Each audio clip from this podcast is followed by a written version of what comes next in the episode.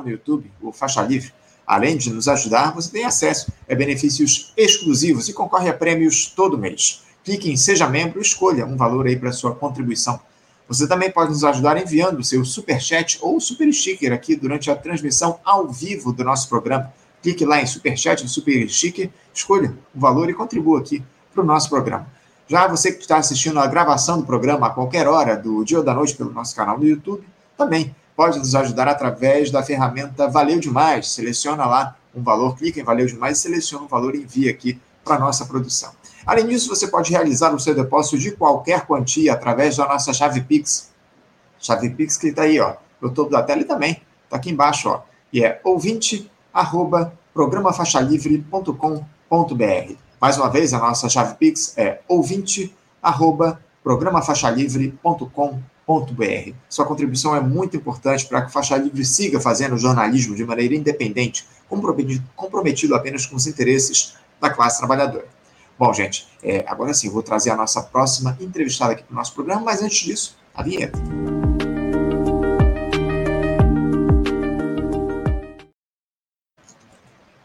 Eu saúdo do, do, outro lado da tela a doutora em economia e professora na Universidade Federal aqui do Rio de Janeiro, a UFRJ, com muita alegria, professora Denise Gentil. Professora Denise Gentil, bom dia. Bom dia, Anderson. Como vai você? Bom dia a você e aos seus telespectadores, ouvintes. Denise, agradeço muito a tua presença aqui no nosso programa mais uma vez. Há muito tempo que a gente não conversa aqui no Faixa Livre, uma alegria recebê-la mais uma vez aqui no nosso programa. Prazer Denise, é todo meu, Anderson. Obrigado, Denise.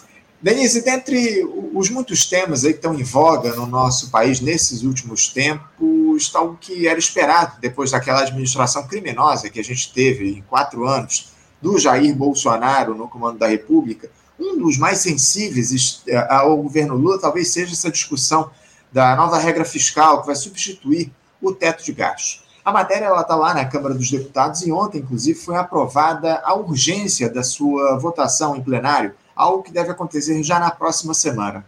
Só que o texto, que, que já vinha sofrendo críticas aí por parte da esquerda, foi ainda mais desidratado pelo relator, o deputado Carlos Cajado, do Progressistas da Bahia.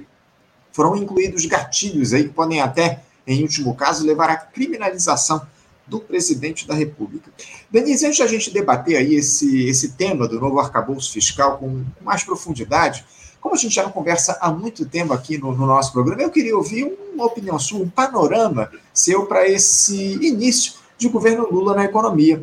A equipe liderada aí pelo ministro Fernando Haddad tem justificado toda a expectativa que foi criada durante a campanha, Denise? Ah, eu considero que não. Eu acho que, embora haja uma propaganda mais otimista do governo, né, dizendo que nesses, nesses poucos dias é, houve avanços, e, de fato, é, diante dos escombros deixados pelo governo Bolsonaro, um governo é, que deteriorou completamente qualquer é, expectativa de cidadania que se pudesse ter nesse país, não é? é? que destruiu completamente o Estado, que, enfim, demoliu com a saúde, a educação, como todos sabem, eu não preciso nem repetir, né? Claro, o governo Lula começou muito bem, né? recuperou os mais médicos, né? É, deu o reajuste do salário mínimo, é, fez aquela alteração muito forte no Bolsa Família, certo? Fez os, é, é, é a, pelo menos a intenção já começou a sair do papel de fazer obras na área de educação, e, enfim, fez reajuste da merenda, tem toda uma propaganda em torno do que eu considero que são pequenos gestos, mínimos, para se começar aí um governo, né? Mas, é, ao mesmo tempo, quer dizer, é um, teve a, a recente queda do PPI, que é muito discutível, uhum. é, se é, vai funcionar como está sendo alardeado ou se não vai, mas o fato é o seguinte, quando o governo é, inaugurou, da minha, do meu ponto de vista, o arcabouço fiscal, é como se ele tivesse solapado com as possibilidades do futuro imediato. Né? Uhum. É, é a gente olha para frente e diz, mas como que ele vai poder fazer mais do que isso que fez nesse início nos próximos três anos? Não tem como. Né? O arcabouço fiscal ele amarra o gasto público de tal forma que fica muito difícil você ter é você vislumbrar, né, ter um prognóstico de que a gente, por exemplo, vai poder recuperar o nosso SUS, que foi completamente sucateado. Fica difícil a gente pensar que as universidades públicas vão poder é, se recuperar da, do processo de inanição orçamentária que elas foram submetidas. Você entende? Então, é, fica até difícil a gente não pensar que para o governo cumprir o arcabouço fiscal, ele não tem que fazer outra reforma da Previdência. Você percebe? Então, é assim, são momentos, esses primeiros é, cinco meses, são momentos. Opa, tivemos aqui um pequeno travamento aí da conexão da professora Denise Gentil aqui no nosso programa. Ó, a gente está com, com, um pequeno problema. Não sei se a gente vai recuperar aqui a, a fala da professora, mas houve um. Voltou aqui para mim. Voltou, voltou. Vamos lá, por favor. Então, é, são momentos de, de um suspiro de alívio, né? Esses momentos iniciais, muito necessários, eu acho, mas ao mesmo tempo a equipe do ministro Haddad nos frustrou, frustrou terrivelmente, trouxe um grande desalento para todos nós, que é esse arcabouço fiscal. Uhum, sem dúvida, sem dúvida. É, como você muito bem disse, né, Denise, desalento para todos nós, ainda mais com as expectativas que estavam colocadas. Agora, muitos analistas dizem, o, o Denise, que o Fernando Haddad seria aí a figura que encampa as pautas neoliberais nesse governo. Que a ala mais à esquerda, digamos assim, do Partido dos Trabalhadores, que tem feito críticas a essas políticas adotadas pelo Ministério da Fazenda, foi jogada para escanteio, né? perdeu espaço. Exemplo disso talvez seja aí o, o deputado Lindbergh Farias, que ambicionava participar da CPI lá dos atos do 8 de janeiro, mas foi descartado pelo PT.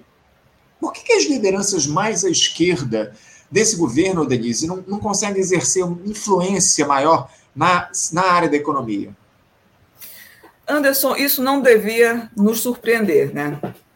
Não deveria. Nós deveríamos estar preparados para essa para esse cenário, mas enfim, foram muitas expectativas boas que estão sendo frustradas agora. De fato, é, o governo está apresentando no campo fiscal né, uma proposta que significa uma submissão ao neoliberalismo, uma submissão completa à ortodoxia ultra neoliberal, quando ele propõe um teto de gastos que é, como disse um aluno nosso na UFRJ, um museu de grandes novidades, né? Ele entra com um novo teto, um novo teto que vai é, dar um, um breque nas despesas do governo, né, que era tudo o que o PT combatia no período eleitoral, né, pregava que ia acabar com o teto dos gastos, que as regras fiscais iam permitir o desenvolvimento, iam permitir o crescimento, e de repente chega com todos os instrumentos, todos os mecanismos da, do ultraneoliberalismo, contra, inclusive, as modernas concepções do que se pensa que deve ser a política fiscal hoje no mundo. Né? E, e, paralelo a isso, quer dizer, a única arma que esse governo dispunha era exatamente a política fiscal, porque a política monetária ela está tomada, né? o Banco Central está ocupado por um agente solapador de qualquer sucesso que o governo Lula possa vir a ter. Uhum. Né? Ele está lá para boicotar, ele está lá para impedir o sucesso deste governo, praticando as mais elevadas taxas de juros nominais do mundo e provavelmente a terceira taxa de juros reais mais alta do mundo, que é um bloqueio total é, aos investimentos e que implica numa brutal concentração de renda, porque favorece uma elite é, financeira do país, o que vai fazer com que haja um, um abismo muito maior entre as classes sociais. É desestabilizador. O Banco Central é, está praticando uma política irracional, uma política que só convém aos adversários do presidente Lula, e nós uhum. temos a ferramenta fiscal para nos contrapor a essa política. Quer dizer, o governo poderia ter estabelecido uma linha vermelha e ter dito: não, daqui para frente é o nosso governo, daqui para frente é o nosso programa. Nós não vamos fazer o programa político do governo Bolsonaro. Isso uhum. não é campeonato eleitoral. Mas qual foi a nossa frustrante surpresa? A nossa frustrante surpresa é que o governo também abriu mão da política fiscal em favor do neoliberalismo. É claro que alguns podem dizer, não, mas não é igual. Não, é melhorada. Esse arcabouço não é tão ruim assim. Pô, mas isso não. É, ser melhor do que o Paulo Guedes não é uma coisa muito difícil, vamos convir. Qualquer coisa que você coloque em cima daquilo que o Paulo Guedes fez anteriormente, com aquela é, incompetência absurda, ou melhor, uma enorme competência para atender os interesses do mercado financeiro e esquecer a população, virar de costas para o resto da população, qualquer coisa que a gente fizesse ali ia ser melhor. Uhum. Então a gente estava num patamar muito baixo, muito rebaixado. Né? Então o governo trouxe um, um, teto de gastos um pouco flexível, que nos dá ali uma margem de manobra, mas que não vai permitir que a gente execute aquelas políticas que foram prometidas na campanha eleitoral. Para mim, isso é muito uhum. claro. É. Não, é, o, como se disse, o, Denise, o Paulo Guedes não é o melhor parâmetro de comparação em relação a, ao governo do presidente Lula, as necessidades que a gente tem aqui para o nosso país, enfim. É, eu queria agora aprofundar um pouquinho, o, Denise, nessa questão, nessa discussão que você já, já começou aqui a respeito do novo arcabouço, porque o relator da proposta lá na Câmara divulgou o seu texto final na última terça-feira, e as diretrizes básicas aí dessa nova regra fiscal que será votada em plenário são, em suma, as seguintes. Só para dizer aqui para os nossos espectadores como é que ficou o texto lá do Carlos Cajado. É, o, o Cláudio Cajado, enfim. É, o crescimento dos investimentos públicos, Denise, ele fica limitado a 70% do crescimento da arrecadação do governo, caso a meta fiscal seja cumprida. Agora, caso não seja cumprida a meta, o limite vai ficar a 50% da arrecadação. Mesmo que a arrecadação do governo cresça acima do esperado, será necessário respeitar um intervalo fixo no crescimento real dos investimentos, variando de 0,6% a 2,5%, desconsiderando a inflação do período. Agora, caso o governo descumpra as metas fiscais estabelecidas no primeiro ano, ficarão proibidos a criação de cargos, a alteração de estrutura de carreira, a criação ou majoração de auxílios, a criação de despesa obrigatória, o reajuste de despesas obrigatórias acima da inflação, a ampliação de subsídios e subvenções e a concessão ou ampliação de benefício tributário. Se o governo descumprir a meta pelo segundo ano consecutivo, novas proibições serão acrescentadas aí a essas que eu já citei. São elas o aumento e o reajuste na despesa com pessoal, como o aumento de salários, a admissão ou contratação de pessoal, exceto para a reposição de cargos vagos e a realização de concursos públicos, exceto também para a reposição de cargos vagos. O descumprimento das metas fiscais ele não é considerado crime. Por outro lado, o descumprimento do dos contingenciamentos e dos gatilhos atualmente já é uma infração à lei de responsabilidade fiscal, passível de punição. O relator deixou fora é, desses gatilhos aí o reajuste real do salário mínimo, que foi aí um pedido do presidente Lula, enfim. Denise, esse texto do arcabouço aí que ainda vai ser analisado lá pelos parlamentares em plenário, evidentemente é uma, uma tragédia quando a gente coloca essa discussão em torno da necessidade de ter os investimentos públicos aí como mola propulsora da economia no nosso país. Eu queria que você falasse um pouco mais a respeito disso, porque a ideia do Fernando Haddad é justamente incentivar o investimento privado aqui no nosso país. É uma, uma, uma tática aí que não tem dado certo ao longo das últimas décadas, né, Denise? Sim, é, Anderson, mas o que a gente tem que ver é que parece né, com todas essas regras que você acabou de dizer, né, que o investimento ele, é, ele vai ter um, um piso, né, mas que este piso, evidentemente, é, é um piso muito baixo, né, para você ter uma ideia, espera-se que esse piso do investimento em 2024 seja de 75 bilhões apenas, é, muito baixo, quando comparado, por exemplo, ao que foi no governo Dilma ali em 2014, ele era de 95 bilhões de reais em 2014. Então, você vê que trata-se de um piso muito baixo, realmente, um patamar de investimento é muito inadequado para um país que há muito tempo está crescendo é, de forma muito lenta. Para você ter uma ideia, o crescimento do PIB é, foi negativo em 3,5% em 2015, negativo em 3,5% 1,3% em 2016, depois ele passou três anos crescendo 1,1% do PIB, depois o PIB é 1,1%, desculpa, é, em 2020 esse PIB cai para menos 4,1% com a pandemia e não recupera o fôlego. Ano passado cresceu 12,9% apenas. Então, para um PIB rastejante, né, é, vir com um arcabouço fiscal que reserva um piso para o investimento de apenas 75 bilhões de reais, é, significa que, que tipo de, de, de, impulso nós vamos dar para a economia? Um impulso muito baixo. Né? É, uhum. Mas o, o, que, o que mais é, é, chama atenção né, é que já, já se sabe que esse piso pode não ser cumprido. Por quê? Porque o que ficou estabelecido no arcabouço fiscal é que ele é uma programação destinada a investimentos constantes na lei orçamentária anual. Não tem nada que assegure a execução desse montante mínimo de gastos. Ele é uma intenção programada, certo? É, como você explicou, caso haja uma frustração muito grande de receitas ou um aumento de gastos obrigatórios, certo? É, aumento de gastos obrigatórios que eu falo com saúde, com educação, não é? é mesmo com previdência, que é um gasto que tem que ser feito, isso está na Constituição, não pode se escapar disso. Então a equipe econômica ela vai ter que fazer um bloqueio de, de rubricas de gastos, né? Uhum. E quem vai é, sofrer esse bloqueio vai ser exatamente o investimento, ele vai ser a variável de ajuste. Né?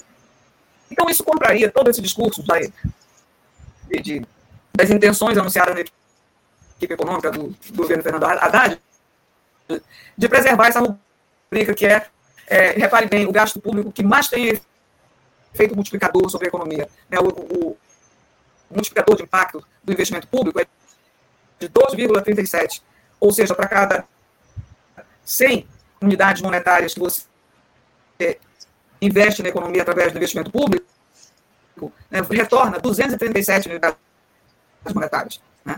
E o multiplicador de horizonte, quer dizer, o multiplicador de oito trimestres do investimento público sobre o PIB é de 3.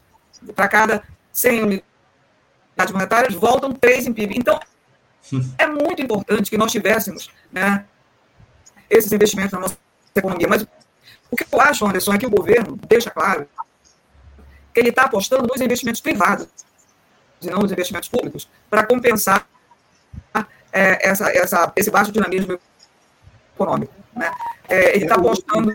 O próprio, o próprio Fernando Haddad fez essa observação em relação à, à aposta dele do investimento privado aí fomentar ou elevar a nossa economia. Eu, eu só vou te pedir desculpas, porque a gente teve um pequeno probleminha no seu áudio, tá, tá dando um pequeno travamento. Eu vou te pedir um favor. Se você puder refazer a conexão, sair da live e voltar, para a gente tentar uhum. A transmissão, esse, esse áudio, por favor, eu te agradeço. A, a gente vai aguardar aqui a professora refazer a conexão para ver se a gente consegue restabelecer o áudio dela de maneira plena para que vocês entenderem. Eu estava dando picotadas aí no áudio, vocês perceberam? A gente vai é, retomar, refazer a conexão aqui com a Denise para a gente ter o áudio da melhor qualidade para voltar aqui com a entrevista, essa importante entrevista que a professora Denise Gentil está nos dando aqui no dia de hoje a respeito da situação da economia, da discussão do arcabouço fiscal aqui no nosso país. ela está de volta aqui. Professora, você me ouve bem?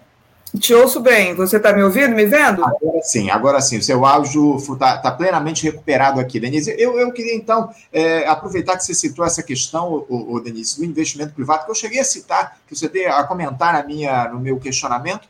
Uh, eu acho que é, que é um, um, grande problema esse do governo é, apostar no investimento privado aqui no nosso país. Como eu citei aqui anteriormente, é uma fórmula que não tem dado certo já há muito tempo no Brasil, né, Denise? Não tem dado certo né? É, a gente sabe que o investimento público, o investimento privado, ele precisa ser induzido pelo gasto público, né? ele precisa ser induzido pelo investimento público. A gente precisa fazer o que os economistas chamam de crowding ou seja, o investimento público puxar o investimento privado. É isso que todos os estudos empíricos mostram para a economia brasileira.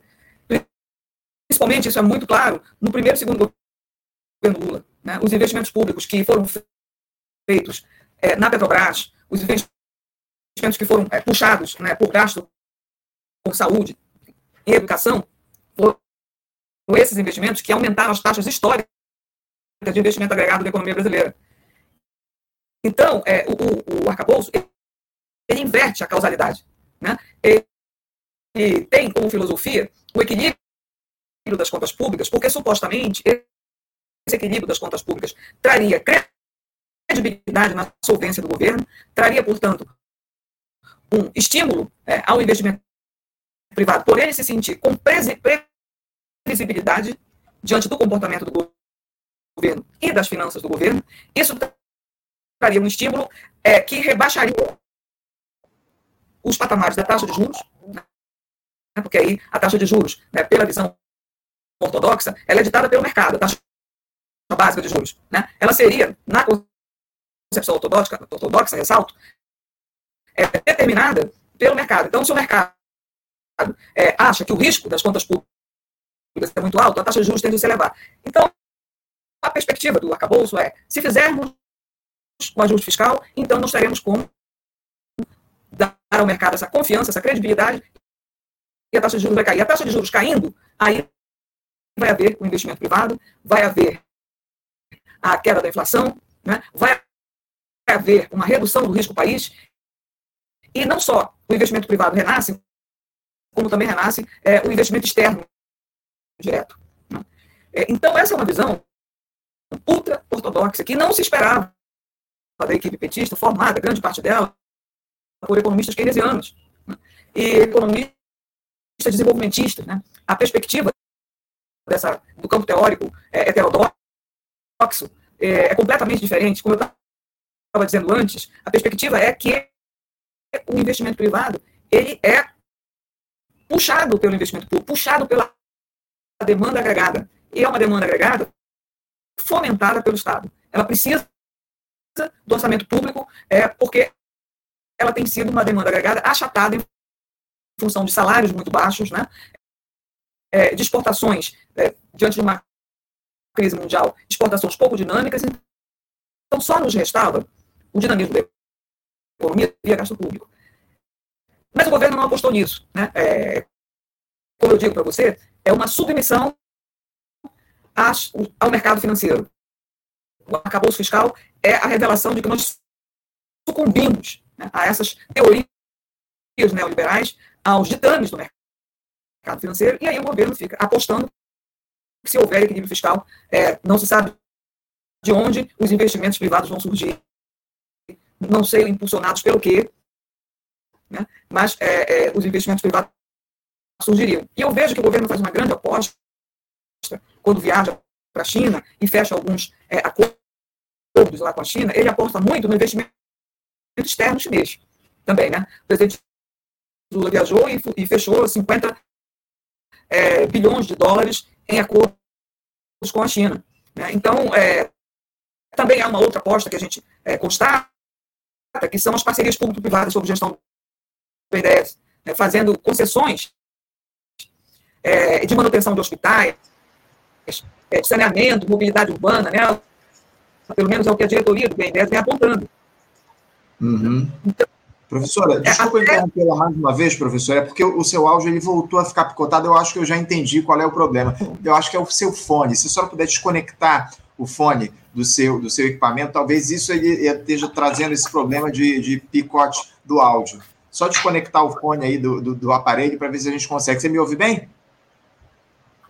Estou te ouvindo bem, você? Você está me ouvindo agora, bem? Agora sim, agora, agora não tem nenhum picote, nenhuma interferência. Fica à vontade, peço desculpas e, e passo a palavra novamente a você, professor. Eu é que peço desculpas. É, não sabia que era esse o motivo. Deve ter um mau contato aqui no meu computador, na entrada do fone. Mas, enfim, eu estava dizendo que o governo parece também apostar no investimento externo, principalmente investimento chinês para compensar essa fragilidade do investimento doméstico, principalmente do investimento público. E também aposta nas parcerias público-privadas que estão sob gestão do BNDES, certo? Então, é, lamentavelmente, as parcerias público-privadas são um eufemismo de privatização, né?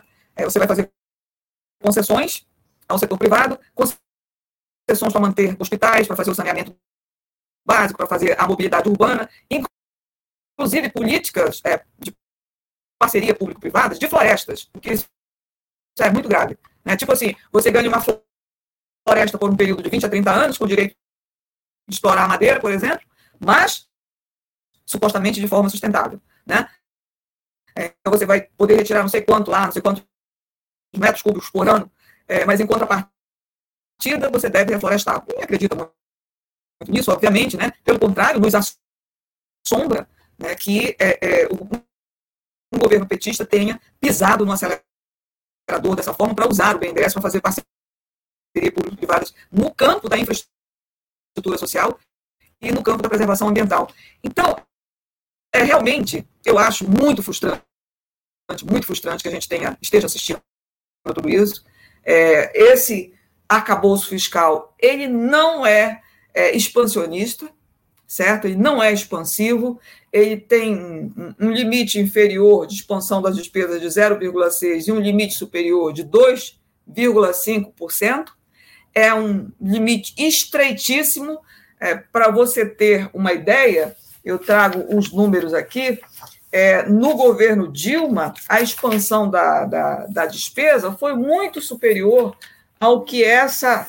É, governo Dilma, que já não foi assim aquele governo bem sucedido, como todos nós sabemos. Né? Mas se você for comparar mesmo com o próprio governo Lula, certo?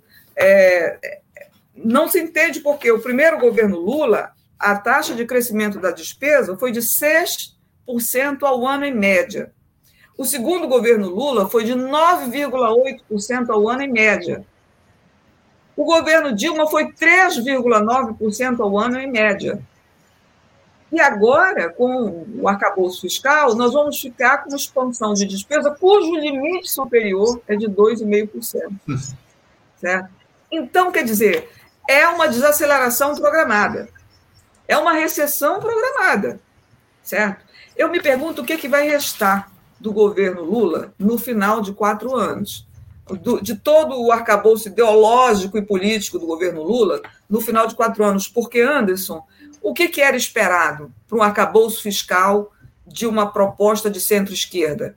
Que nós tivéssemos uma meta de PIB, que nós tivéssemos uma política fiscal que trouxesse metas de emprego, metas de emprego formal.